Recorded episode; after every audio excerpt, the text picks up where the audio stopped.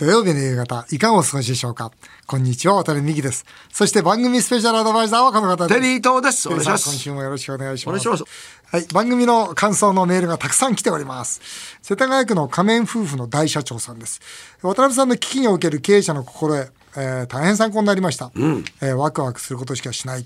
コントロールできるものに集中する。方法は無限大である。運を呼び込む。これ、私が4箇条で出させてもらったんですが、テリーさん、あの4箇条は夫婦の危機の時にも使えると思いませんか、特に妻の機嫌はコントロールできないから、私は今後気にしないことにします。そう、正しいですよね。正しいですね。ね、コントロールできないものは気にしないわけですから。無理ですからねで。あと、夫婦もうダメだなと思っても、無限大なんですよ。ね？そうそれは大事、大事ですよ。あれであの風林火山と一緒で、もうこんなね動かざること山のことしてあそれはありますありますよね。じあんまり動いてないですよね。4箇条使ってください。はいえー国立市の F 子さんです。えー松村さんのゲスト、楽しかったです。はい、よかったね。ね面白かったですねさすがですね、まっちゃんは。家康は信長に奥さんを殺せと命じられていますが、愛妻家のテリーさんだったら耐えられないと思います。ね徳川家は15代、265年続きましたが、渡辺家も15代、265年、渡辺の社長を続けられそうですか？ということ。えー徳川慶喜のように最後の社長になってしまった人は責任を感じると思いますこれ100年企業って0.03%なんですよ。ね、1万社のうちの3社。で、プライム企業って、まあ一部上場企業ですね。渡辺そうですが、これは0.04%ですよ。1万社のうちの4社。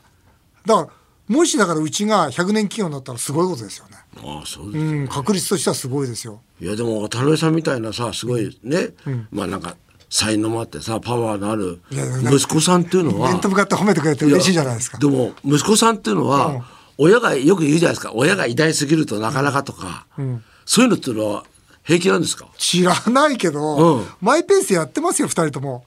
あそう、うん、片っぽは学校片っぽは会社で、マイペースでやってますよ、そこはもう小さい頃から慣れてんじゃないですか。あなるほどね。だ帝王学校慣れてると。うん。あのほらまだ父とかの勉強会ってずっとやってたし、うん。だからそういう会社のことも学校のこともずっと小さい頃から話してるんで、それとあとはやっぱり小さい頃からもう変な話だと学校で渡辺さんの子供ってことでずっとこう見られてるわけですよね、もう今もだから慣れちゃってんだなこいつらと思いますけどね、なるほどね。はい、マイペースでやってます。はい。えートビーさん、えー毎年この番組を聞いていますが渡辺さん、テリーさん、今年は島田秀平さんに手相を占ってもらわないのですかと。いつも的確で、あの企画が結構好きです。島田さん来ないんだよね、まだね。なんか忙しいの？スケジュール合わない。合わない、うん。だけど、うんこの、この後ね、実はあの、私だけが島田さんとちょっと話を聞いてくることができるようになったんです。あそうでテリーさんとちょっとスケジュール合わないやったんで、で、テリーさんのことも占ってくるんで、ん何が一番気になるかちょっと言っといてください。あの、私はちゃんと代わりに聞いておきますから。いやいや幸せでいられるかどうか今年も、まあ、それは聞いておきますよ。うんテリーさんのね。あとはあれでしょ、女性運とか。女性女性はね、ほどほどでいいですねあそれあんまりほどほどでいいですねえ家庭運も聞かなきゃダメだね。家庭もほどそれは大体わかるからね。大体うん。渡辺さん何聞くんですか？僕はだから会社と全般のことだな、今年はとにかく、去年の島田さんのその占いでは、去年も一昨年もだよ。どったんですか連,、うん、連続でこの2023年っていうのはじっとしてるなんですよ。しろと。そう。だから2020 2021年から彼はそう言ってるんですよ、2021年の時の占いも2022年の占いも2023年はじっとしていなさいということなんですね、で2024年に転機が来るっていう。来年ですね。同じこと書いてるんですよ。つまり彼は同じこと言ってくると思うんですね。この転機は一体何だって聞いてやろうと思って。これ絶対よね。どういうつもりだ、この転機は。この三年間も3年間、三年間もね。待しといてそう、この、なんていうのあれあれは？ためやがって。お奥さんは？聞かない。だからそれはだってコントロールできないことだから。ね、コントロールできないことはバタバタしてもしょうがない。なるほどはい。ですから CM の後は、毎年恒例の手相芸人の島田秀平さんに今年の運勢を聞いていきたいと思います。お願いしますぜひお聞きください。今回のゲストは5年連続登場手相芸人の島田秀平さんです。渡辺美樹さんは昨年島田さんに忙しくなりすぎる年です。なるべく人に任せる。自分でやろうとしないでみてください。さらに年後半からは大型定型の話も舞い込んでくるでしょう。と指摘されていました。果たしてその占いが当たっていたのか気になります。そんな渡辺さんは講演会で運を呼び込む生き方7か条をお話しされているそうです。一方の島田さんも昨年末運を味方にする最強法則を完全伝授。5万人の手相を見て分かった運と不運の正体という本を SB 新書より出版されています。今年はスケジュールがなかなか合わず2月の放送となってしまいましたが2023年の渡辺さんテリーさんの運勢やリスナーが気になる運の正体についてたっぷり伺いたいと思います。日本放送渡辺美希5年後の夢を語ろう。ゲストをお迎えしました。手相芸人の島田秀平さんです。よろしくお願いいたします。お願いいたします。ややっと来ていただきましたよ。もうずっとね俺島田さん来ない来ないって言っててこの年末年始ね。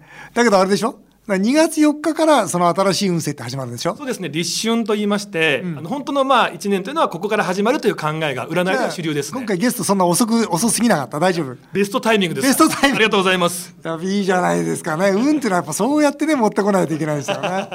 えー昨年はですね、私は忙しくなりすぎる年ですよと、はいはい。なるべく人に任せて自分でやろうとしない方がいいですよと言われたんですが。ち、ょちょちょっといいですか？はいどうぞ。あの私の方にですね、あるあの内通者から情報が入ってきましてリークが来てるんですけども。何ですかそれ？僕あの昨年ねあの、まあ、アドバイスさせていただきました、はい。忙しくなりすぎる年ですと、はなるべく人に任せる。自分でやろうとしないとアドバイスさせていただいたの覚えてらっしゃいますよね、はい、覚えてます。リークによりますと、はいえーミキさんですね、はい昨年自分の携帯番号を従業員およそ1万人全員に公開して いつでも連絡してきてほしいと言い出したところその電話がほぼ毎日のようになってかなり忙しい年になったあそうですね。なななな何をされてるんですか？いやいや、とにかくね、なかなかこの人に任せるってできないね。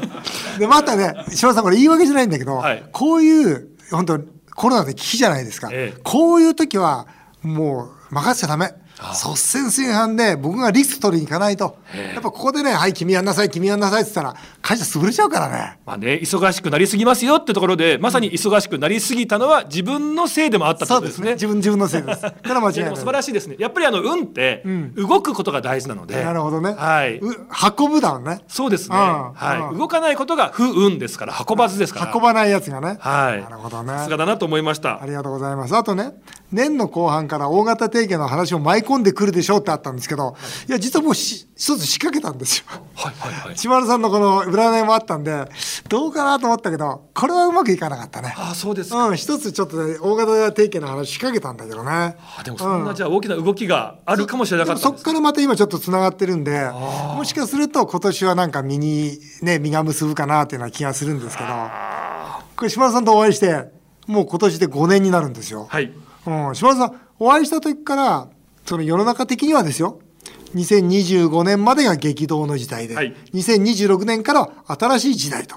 で、僕、あれですよ、僕は個人としては、はいここ2、3年、同じように、2024年が転機なんだと、んうんこう書かれてるんですよそうですね。2024年です。そうですよ。はいだから僕はね、この僕の個人の2024年と、世の中全体の2025年、6年、実はね、すっごい楽しみにしてるんですよ。あ変化こそチャンスだから。あ。ですよね。うん、はいやっぱ。ね平穏でね右肩上がりの時代って申し訳ないけど強い方がよより強くなるだけであって、うんうん我々みたいに、まあ、ベンチャーがね天下取ろうと思ったらそれなかなかできないんですよでもこれこそチャンスかなと思って今日はだから来ていただくことが楽しみにしたんです素晴らしい。まあ大変な時代ですが、大変ってことは大きく変わるってことですすね。は大きく変わることをね実はこうワクワクしてるんですが今日はその辺のところをじっくり聞きたいと思ってるんですが、はいあのー2026年まであと3年なんですけどまず世の中の方から聞きましょう、い。はい。この激動の時代とか新しい時代とかどんなことをさ想定されてるんですか？あのまあ2020年から、はい。まあ土の時代から風の時代に変わったんですよという話がありました。た。ねはいはい。ただ急激には変われないので、はい。2020年から2025年までが変革期で、うん。本格的な風の時代というのは2026年からなんですよというのが占いの見方なんですね。うんうんうん。そして土から風に変わったので、うん。大きな変化は2つなんですね。はいまず土は目に見えるもの、うん。から目に見えない風というもの、うん。だから今までは目に見えるもの土地とか車とかそういったもの家とかってことが大事だった時代だった、物質文明だったのが、ん。目に見えないつながりとかサービスとか情報とかという、まあ、本当にこう精神世界そちらの方が大事になっていきますよ。まずこれが一つ目です。なるほどね。で2つ目がですね土と風なんですが、うんうん。土は動けないですよね。うん風は動けるということで、うん。やはり今までは一つのものを極めるとか、そういった動かずにじっくりというものも大事だったんですが、うん。風の時代になるにつれてやはりいかにフットワーク軽くいろんな場所に顔が出せるかという、うん。そういったことが大事になってくるのではないかということなので、うん。やっぱりこの今変革期のうちに、うん。目に見えないものに価値を置いてそしていかに自分がフットワーク軽く動けるようになるかというような、うん。まあそういう仕様に変えていくことが大事かなというふうに思います。なんか総論としては分かるような気がするんですけどあの僕は最近ですね、まあ、その世界的な投資家のジム・ロジャースさんという方と会って、日本日本の財政破綻そんな遠くないよという話であったり、はい。あと実際、まあ、日本の政治家と会って中国台湾のね、はい。まあ、こう戦争台湾有事これもそんな遠くないよと。さっきね2025年までが変革期で、2026年からが新時代って言いましたけども、うん。2025年っていうと2025年問題もあるんですよね。うん。これあの人口日本の人口の4分の1が後期高齢者になってしまうといううね。75歳以上になるという、うん。これが2025年なので、うん。やはり何かここで経済的に破綻してしまうんじゃないかっていう声があるのは確かですよ。うん。でやっぱりこの変革の時代っていうのは例えば戦争とかその経済とかいうことの大変化、はい。こういうものもやっぱり絡んでくるんでしょうそうですね。特に今年2023年っていうのは、はい。あの干支で言うとですね、まあ、うさぎ年の中でも、はい。水のとの「う」という年なんですよ。うん。これあのどういう年かっていうと、うん。終わりと始まりの年って言われてるんですまあ、旧体制が終わりを告げて新しいものがどんどん始まってくる、うん。なんかこう春の到来とかうん。まあ硬、い種がやっとこう殻を破って土から芽を出してくるみたいな、うん。割とこう新しいものがやっぱりどんどんどんどんこう出てくるんですよという年回りなんですね。へー。なのでやっぱ従って皆さんも何か新しいことをやっとかないといけない、そうすると2年後に花開きますよっていうのがこの水の音の「う」という年なんですね。あのうさぎ年の「う」っていう漢字って、うん。卵っていう字に似てません？似てます。点がないね。点を入れる卵になりますよね、うん。卵を産んでおくと来年辰年に立つ立ち上がって、うん。その翌年蛇年見年見年に実実を結ぶなんていう語呂合わせが昔から言われてるんですけどへも、ー。今年卵を産んどくと金の卵になって、うん。2年後に実を結ぶかもしれませんよなんていうのは結構こう昔からずっとこう言われたことだったりするんですね。うん例えばこの変革という視点から見ると、はい例えばこの大きな経済転換経済の破綻とかいうこの劇的な転換が起きやすいのはこの23年24年25年6年いつなんですか？2025年と言われてます。2025年。2025年はあの、まあ、数比術という占いでも、はい。2たす0たす2たす5は9になるんですね。うん。9というのがやっぱりこう終わりとかうん。整理整頓とか、うん。断捨離とか新しい時代への準備みたいなところでいろんなことがガタガタガタっとこう崩れていくんだけども、うん。それに伴って新しい芽が出てきやすいっていうなんかそんな年回りという話があります。なるほどな。あの2023年にその運気がすごくいいそのラッキーデーがはい。3日あると、こうあのちょっと聞いたんですけど、ええ。これちょっと教えてください。はい、あの一粒万倍日っていうね、はい。すごくこう何か始めるのにいい日っていうのがありまして、はいはいはいこれと天赦日っていうとてつもなくいい天が全ての罪を許すっていう大吉日があるんですね。天の天は天ですね。シャは許すですね。許すです。はい。うん天赦日。こええの一粒万倍日と天赦日がうん重なるっていうのが3日間あったんですよ。ええでこれがスーパーラッキーデーなんて言われてまして。良さそうだな。はいいつですか？教えてください。実はですね3回あるって言いましたが、はい1回目もう終わってます。だからもっと早く来なきゃいけなかったただいや今がベストタイミングですから。はい、ベストタイミング。1月の6日だったんですね。えーこれ終わっちゃったんですがあと2回ありまして、はい。2回目が、えー3月の21日。へでー3回目が8月の4日。で3月の21日は春分の日でお休みなんですね。はい。でこうさらに虎の日っていうのも重なるんですけども、うん。虎の日っていうのは、まあ、虎って黄金のね縞模様なので、金運の象徴とか、うん。虎は一日のうちに千里かけて千里戻るなんてことから、無事に戻ってくる。だからお金を使っても戻ってくるってことで金運にすごくいい日とされてるんですね。なので321っていうのはお財布を買うとか、うん。あとこうねお金のことを何かこう頑張って始めるにはすごくいい日と今年一番されてる日ですね。へー。リスナーの皆さんにはぜひ参考にしていただきたいなと思います。はい。それではですね、私のですね、運勢占いをですね、えー今年バージョン発表していただきたいと思うんですが、まあ本当にね毎年言ってますけどもやはり負けず嫌いの努力家 また努力が好きだね。リーダーの資質があって まあライバルがいるとさらに燃えるとかね、そうそう。若い頃苦労があっても信念夢をとても大切にし大器晩成の人という星もあります嬉しいな、大器晩成っていうね。これから、でこれからまた大切するんだ。あとね心の中に強いこう目的意識を持っていて、頭がいいんですね話の要点をつかむのが上手なのでとにかく人の話を後半聞いていないっていう いや、本当そうだよね。本当そうなんだよ。少し喋ると何言うか分かっちゃうから、はいもう聞かなくていいや、思っちゃうんだよな。あとめちゃめちゃせっかちっていうねああ、せっかちだな。これ僕はね、ゴルフ場で言われちゃった。あの、もう、すべてのお客さんの中であなたが一番早い。まあでも全部だよスロープレーよりはいいですけどね、はい全部の中で一番早いって言われちゃった。まあ本当に、えー過去の苦労をですね忘れて今にあぐらをかかなければ大丈夫ですよというおかげさまですの心を忘れずにはい。いたら大丈夫ですよという、まあそんな非常にパワフルなはい強いミキさんなんですが、はい。今年のテーマ。テーマ、はい、お願いします。はい。いい流れが今年になって目にあの見えて出てくるんですが、うん。そこでさっき言ったせっかちさを出さずに、うん。今年はその翌年の転機大きなチェンジに向けてもう一度基礎を見つめ直して足元をしっかりと固める時間も必要という年になってました。いや、今僕も鳥肌が立ってるよ。これ全く同じことが駅で出たんですよ。あそうなんですかそう僕駅をややってて駅をちょっとに今回2回ちょっとし慎重にやったんですけど、ええ2回ともこの駅が出てるんですよ。あのやっぱり僕も今回いろんなやっぱり手相だけではなく、うん生年月日とか、はいお前の画数からやっぱりいろんな方向からやっぱり見させていただいたんですけど、はいこれからやろうとすることの基盤や土台を作る年っていうのは出てきますね。これどう見ても出てきましたね。あそうですか、はい。に今年いいことがあってもちょっと我慢しろと。で24年に勝負かけろっていうふうに出るんですよ。そうですそうですね。やっぱりそうですか、はい。あのもちろんいい流れがあるので、まあ、本来の頭の良さとか回転の速さが活かせるんですね。うん。で好奇心に従って行動をまあダメだよって言ってもしちゃう人なんで、結構ねそれでも周りは動い動き始めてはいる。はいはいはい、うん。でそれでいいんですよ。うん。でいいんですけども、あのーその大きなことほどですね、はい。あのー行動的になっていいんですけどもせっかちにならずに、あのやっぱりちょっとこう長い目も見ながらすぐに結果を求めないっていうことが大事かもしれないですね。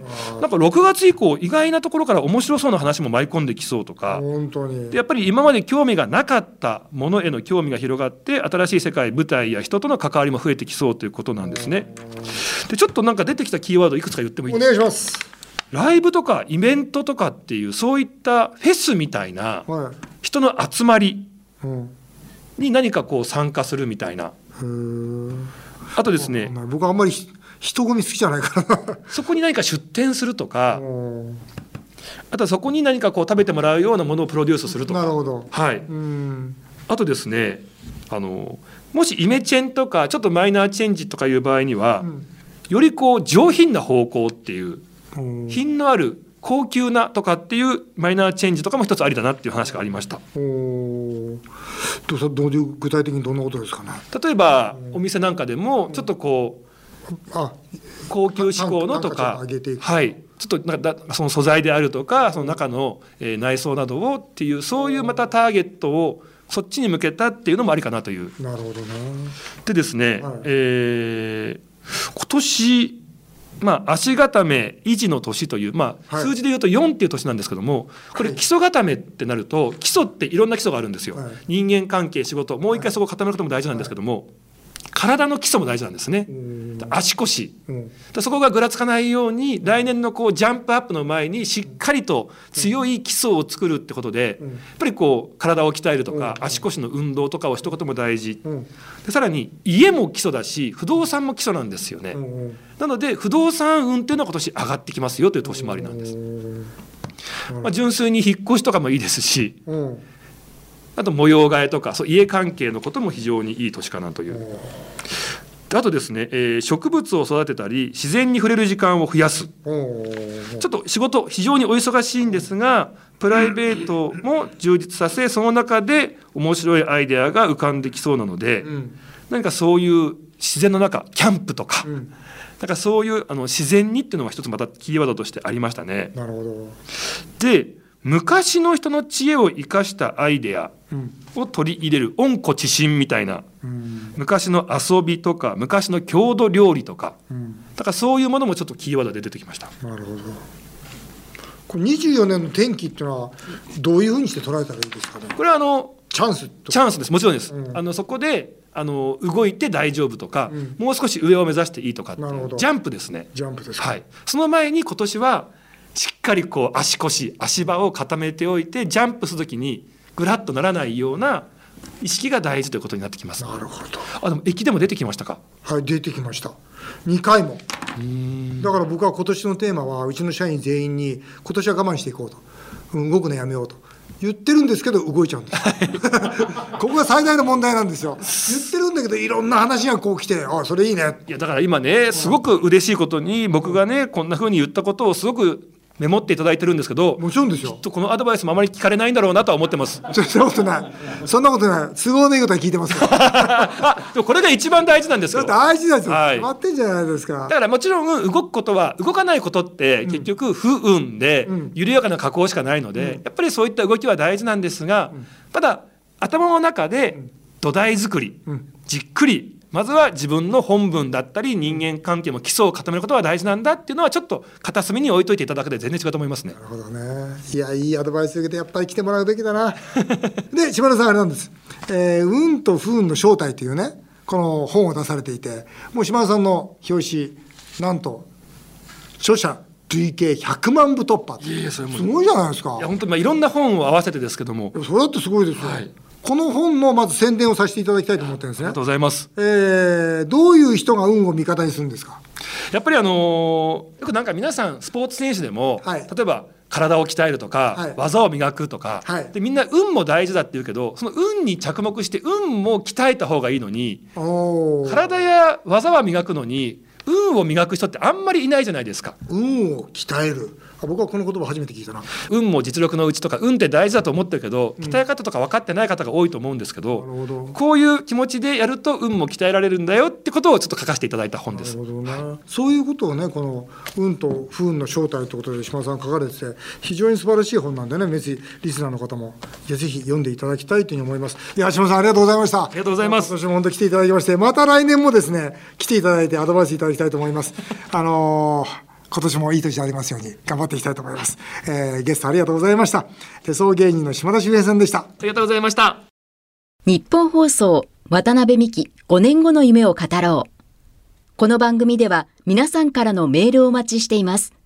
メールアドレスは夢5アットマーク 1242.com 夢5アットマーク 1242.com この番組は毎週ポッドキャストでも配信しています。詳しくは番組ホームページをご覧ください。渡辺美希さんの最新情報です。YouTube チャンネル、わたみ塾がスタートしました。そちらもぜひチェックしてみてください。渡辺美希5年後の夢を語ろう。この後も素敵な週末をお過ごしください。お相手は渡辺美希でした。あなたの夢が叶いますように。